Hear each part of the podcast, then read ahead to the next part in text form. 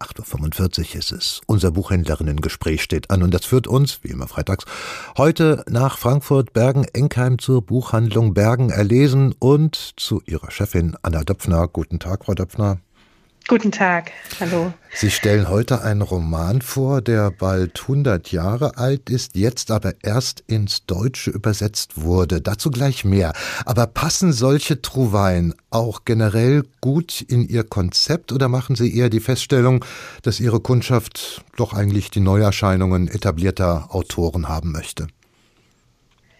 Ähm, beides eigentlich, aber es, es, kommt ja immer mal wieder vor und Mara hat es in den letzten Jahren äh, mit anderen Titeln auch schon vorgemacht, dass eben solche Sachen von vor 100 Jahren, von vor 50 Jahren wieder entdeckt werden, zum ersten Mal ins Deutsche übersetzt werden. Und das kommt schon auch immer gut an. Vor allem, wenn es wie bei Gentleman über Bord so ist, dass man viele Dinge auch auf die heutige Zeit noch übertragen kann. Um einen Eindruck zu haben, stellen Sie dieses Buch jetzt auch vorne ins Schaufenster? Im Moment ist das gar nicht möglich, weil ähm, das äh, einen reißenden Absatz gefunden hat und in der, im Nachdruck ist und die zweite Auflage jetzt dieser Tage erst äh, wieder reinkommt.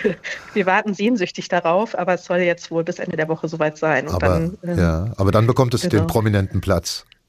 Ja, ja.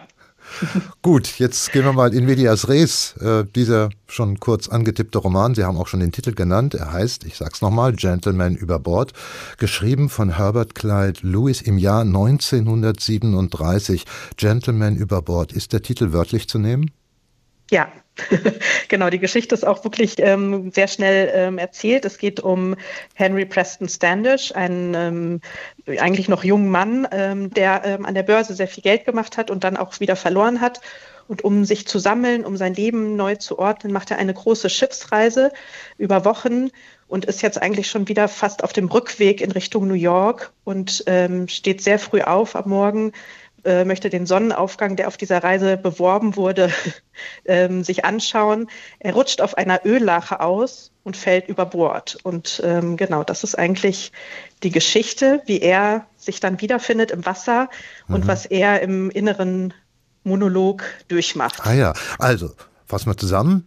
Der Roman handelt über ja, eine pur existenzielle Situation. Ähm, was geht denn dem bemitleidenswerten Mr. Sandish jetzt alles durch den Kopf? Genau, sehr viel. Er macht da auch verschiedene Phasen durch. Am Anfang ist er noch relativ hoffnungsfroh. Er überlegt sich, wer an Bord feststellen könnte, dass er da ist, dass sie natürlich das Schiff wenden werden, um ihn wieder einzusammeln. Ähm, und umso länger er aber da im Wasser treibt, ja, umso erstmal wird er wütend, dass ihm das jetzt passiert ist, so eine ja, Lappalie eigentlich, die jetzt äh, zu so einer Katastrophe führt. Ähm, er ja, möchte auch so unbedingt überleben, vor allem weil er ähm, der Nachwelt erzählen will, wie das so war im Meer, mhm. wie, er, ähm, wie er da so vor sich hin schwimmt. Und ähm, genau, er macht, äh, er ist irgendwann auch sehr traurig, dann verliert er ein bisschen die Hoffnung, versucht sich dann doch nochmal aufzurappeln und zu kämpfen. Also er macht sehr viel durch. Lernt man denn eigentlich auch die Gegenseite kennen, also das, was gleichzeitig auf dem Schiff passiert? Genau, das ist dann ähm, der, äh, wie der zweite Teil. Man, man schaltet sozusagen immer wieder zurück aufs Schiff und dort passieren auch viele Dinge, die ähm, ungewöhnlich sind, weil normalerweise ähm, isst Standish jeden Morgen das gleiche, gleich zubereitete Ei und er überlegt sich eben nach der Koch wird feststellen, dass ich das nicht bestellt habe. Aber beim Koch ist irgendwie so viel in der Küche los, er merkt das gar nicht so richtig. Ähm, dann gibt es einen kleinen Jungen auf dem Schiff, der immer gegen elf äh, zu ihm kommt und kurz mit ihm spielen möchte. Der hat aber leider ähm, Stubenarrest, weil er äh, sich nicht gut verhalten hat. Also der hat auch nicht die Möglichkeit herauszufinden, dass er nicht mehr, nicht mehr an Bord ist. Und so ähm, Genau, kriegt man immer beide Seiten, wie er sich Hoffnung macht und dann eben die Gegenseite, was gerade auf dem Schiff passiert. Anna Döpfner von der Buchhandlung Bergen erlesen. Es ist ja die hohe Kunst, wenn ein Schriftsteller es schafft, eine dramatische Lage wie diese jetzt, also ein Mensch allein und ohne Rettungsseil im offenen Meer, so zu beschreiben, als wäre man lesend mit im Wasser. Gelingt das, Herbert Clyde Lewis? Und wenn ja, wie?